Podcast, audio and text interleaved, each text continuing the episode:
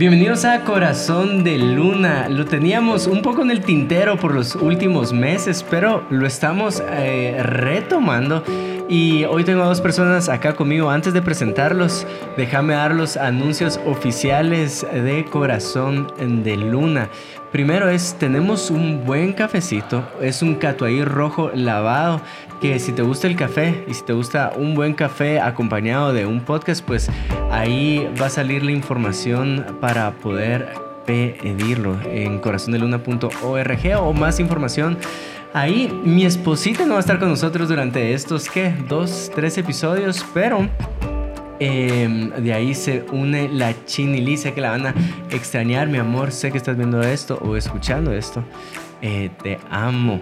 Puedes apoyarnos compartiendo este contenido en tus... Eh, donde, donde te gusta compartir las redes sociales o donde sea. Entonces, tengo dos personas hoy acá. A mi diestra... Como siempre. Ajá. Está Diego Herrera. Eh, te voy a presentar así leve. Eh, Diego Olix, yo te puedo decir algo. Diego Olix es la persona que más me pregunta cómo está mi corazón. Normalmente cada semana me está eh, preguntando cómo está mi corazón. Ha traído bastante salud a mi corazón.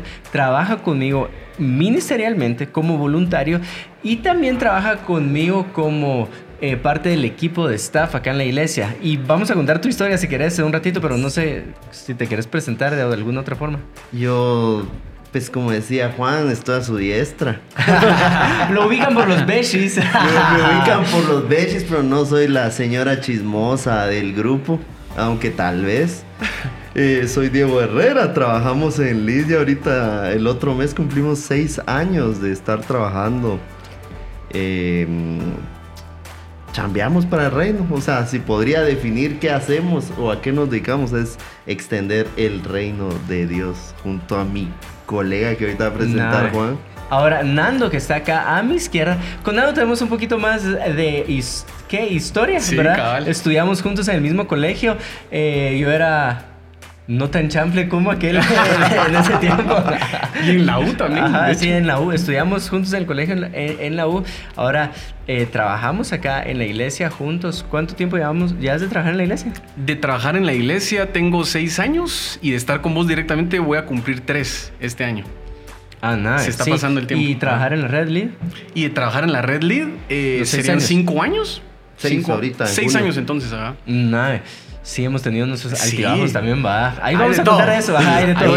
Ahora, déjame decirte algo. Y se lo dije andando en un discipulado general de casa de Dios. Es una mente, tenés una mente que admiro mucho y quiero aprender mucho. De hecho, estoy leyendo un libro que vos me recomendaste para poder rascar ahí un poquito más tus pensamientos. Creo yo que tenés, eso es como un pozo, como una mina. Creo que hay mucho ahí guardado que, que me gustaría escarbarlo cada vez más. Bien, bien al fondo, pero ahí hay escondido.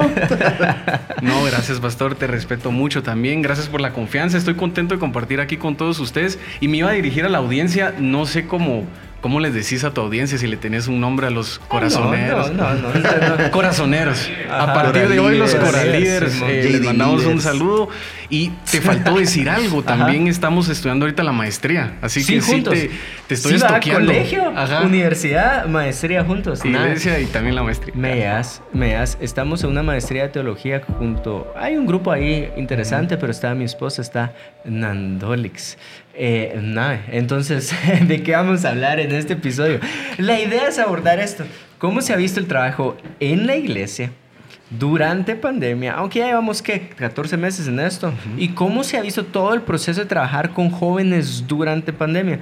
Algo pasó em, hace un par de meses. Vino un grupo de 14 pastores con mi papá acá en la iglesia. Ustedes los vieron. Y muchos de ellos era...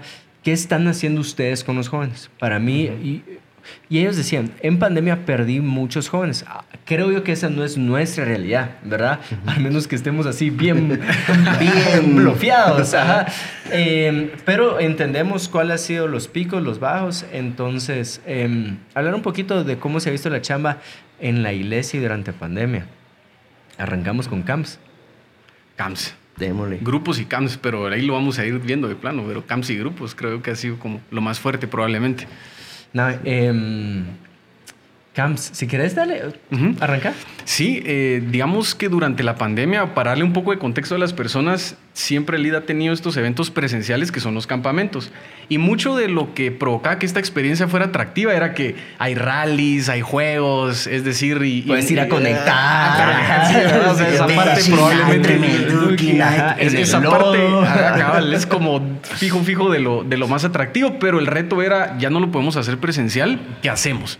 Y entonces, Ah, sí. pues se toma esta modalidad virtual, que de hecho fue algo, considero yo, no sé si se vale usar esa expresión, pero innovador. Es decir, sí fue como innovador quererlo voltear y ponerlo como virtual. Hoy en día tal vez no suena porque todo está virtual, Sí. pero en ese entonces probablemente fue de las primeras cosas que como iglesia se hizo y logramos inscribir solo en el primer camp mil personas. Y yo creo que eso habla muchísimo de la necesidad que seguía teniendo la gente. Entonces, Total. un punto, si lo queremos ver así, podría ser solo porque hay pandemia, no quiere decir que la gente haya perdido la necesidad de estas experiencias, de poder acercarse y de que también Ah. nosotros como iglesia, iglesia organización, llamémosle así, tengamos que exigirnos y prestarles estas experiencias a ellos. Así que el camp creo yo que fue como ese primer paso, en donde ya empezamos a, a generar experiencias virtuales, donde la gente se empezó a acercar y fijo se notaba la necesidad que había.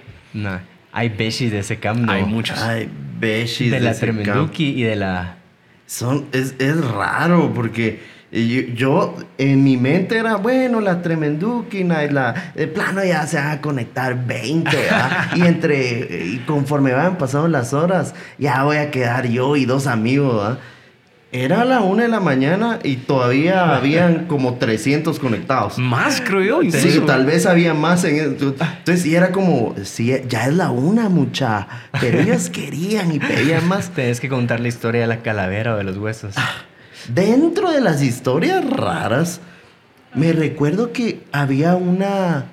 Esto es lo que pasa en un camp, mucha. O sea, sí. Sí. sí, tenés que estar presente para no perderte estas historias. Es, es, escuchar esto tan, tan, Era tan raro. bizarro. No me recuerdo cómo se llamaba la persona. Tal vez me recuerde, no quiero dar nombres. No, no. Entonces, viene ella y estuvo hablando en la Tremenduki Night. Y va y hablaba y hablaba. Y era como que, ah, qué chistosa esa historia. Creo que era de Perú. Y qué chistosa esa historia. Y cada vez Ajá. tenía más participación. Pero ya llevamos varias horas conviviendo. O sea, ella empezó a participar a eso de medianoche. De ahí en una de esas pláticas nos dice, sí, les quiero presentar a mi amiga, eh, es una calavera. Y todos así como que, ah, chistes peruanos. ¿Qué significará calavera en peruano? no sé, saber ni, ni que no. Y literalmente viene ella y se las enseño. Pero es que me amigo y todo así como que, ah, ahí está un poco incómodo, ¿va? Y literalmente saca una calavera. O sea, Era como una caja de era zapatos, ¿no? Debajo de su caja cama. de zapatos y, la pone ahí en su cama y, no, y empieza a sacar huesos. Hasta que en determinado momento saca un cráneo.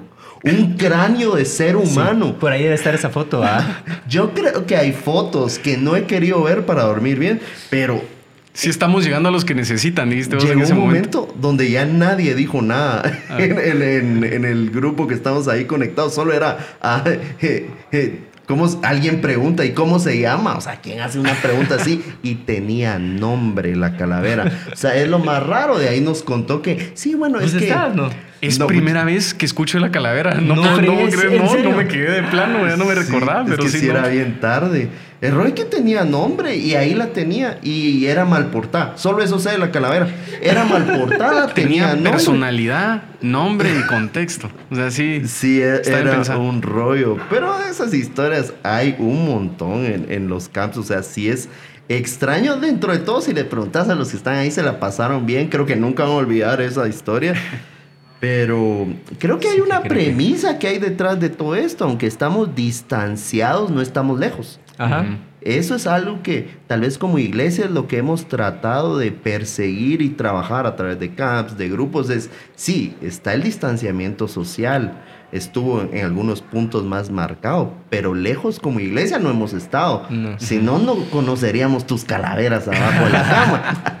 Y falta la historia de Bad Bunny, pero antes de llegar a la historia de Bad Bunny, en el último camp, En el último campo. Eh, sí, eh, creo yo que el reto más grande que he visto en toda esta dinámica de hacerlo, al principio era eh, totalmente virtual, de ahí ah, tenemos un tipo de híbrido, ¿verdad? Virtual y presencial, pero el reto más grande es cómo generamos estos tiempos de convivencia.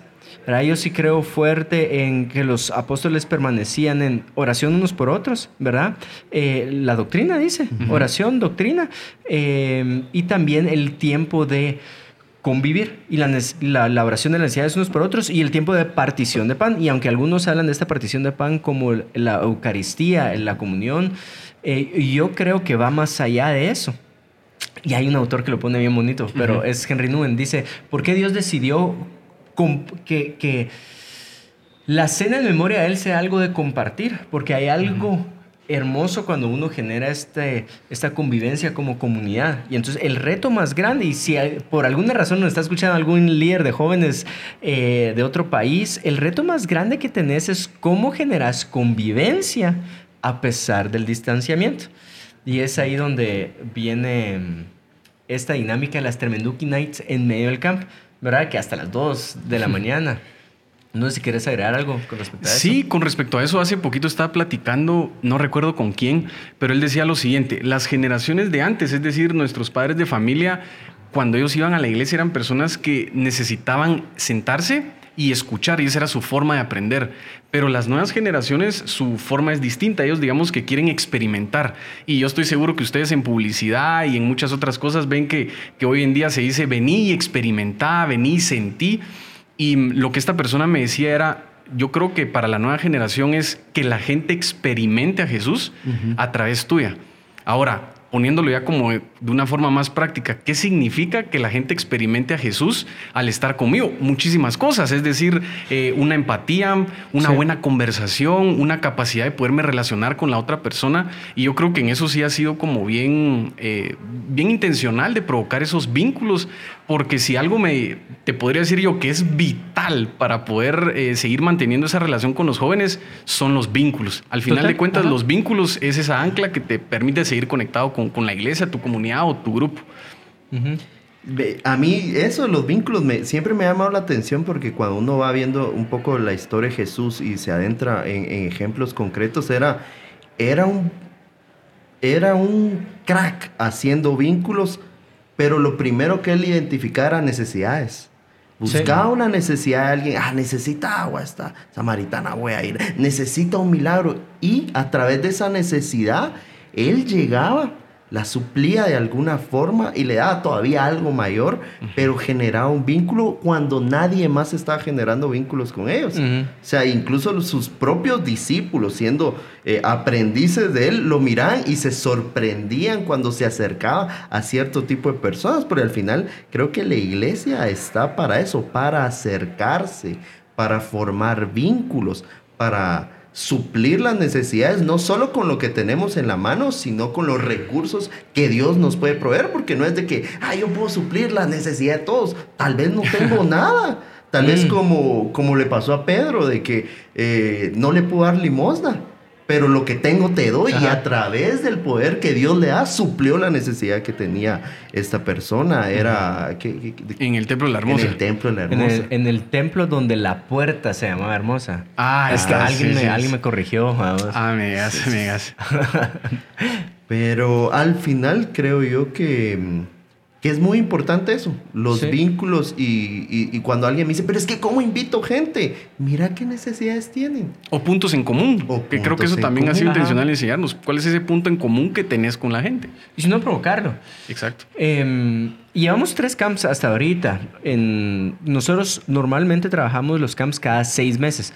Y no me dejarán mentir ellos. Con, me gusta mucho ser esa gota constante. Creo mucho en la repetición y creo mucho en los resultados que da la repetición y la disciplina, aunque no tenga ganas o algo así, pero calendarizamos camps para que fueran cada seis meses. Entonces, cada seis meses tenemos un campamento porque viene a solucionar una forma de organizarnos en casa de Dios de cómo hacemos grupos, ¿verdad? Entonces el campamento es parte del proceso de sanar y traer libertad a las personas para que sirvan. Luego el campamento empieza esta escuela de eh, liderazgo para que las personas que se fueron a este campamento puedan empezar un grupo. Entonces es parte del proceso. Nosotros somos fuertes en grupos, si no estoy mal. Entonces Eh, me gustaría hablar de grupos. No sé si mencionamos lo de Bad Bunny porque ya lo mencioné en el último camp. No. Eh, siempre es alegre, la verdad. siempre, es, siempre es alegre mencionar estas situaciones que se salen de nuestro control. La onda es que tuvimos en el campamento una, una situación que, es, que está así en, la línea, ¿verdad? De qué tan tremendo puedo ser en esta línea y se nos escapó. Pusimos música para bailar hasta que terminábamos ¿O cómo fue? Ah, no, pero yo me acordaba del chavo que ah, le decía. Ah, ah no, ese es otro. Es que hay, dos historias de Bad Bunny. En un presencial se fue un cuate que se parecía a Bad Bunny. Y se autodenominaba Bad Bunny, porque él se autodenominaba así.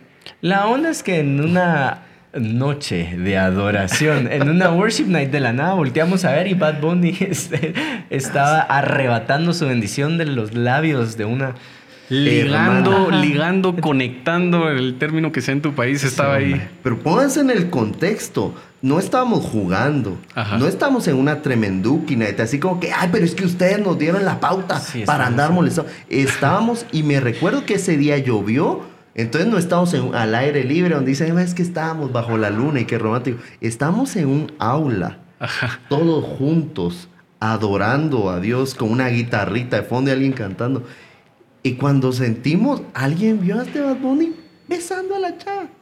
Tranquilo. Él ahí. Así tranquilo. O sea, él estaba ministrándola eh, con lenguas. Hablándole en lenguas. Y la otra interpretando. La otra está en ese plan. Sí, bueno, pero no, no lo, lo, hicimos para que te diviertas. No lo permitimos. Corregimos esa acción, pero son estas cosas y estas historias que pasan en un ministerio de jóvenes que la gente no se atreve a hablar, pero suceden, ¿verdad? Em, a lo que voy es lo siguiente. Y lo vamos a dejar para eh, el siguiente episodio. Construimos para formar grupos. Y desde ya te adelanto, me gustaría que pudiéramos hablar en el siguiente episodio cómo han sido eh, los grupos durante pandemia, qué hemos hecho, cómo lo hemos trabajado, trabajado, los números que hemos visto al principio, el reto fuerte que creo yo que los grupos tienen ahorita y cómo lo estamos abordando. Así que este mini episodio de qué ha pasado en pandemia Buenos besos. Sí, no sé cómo despedirnos. pues, buena onda.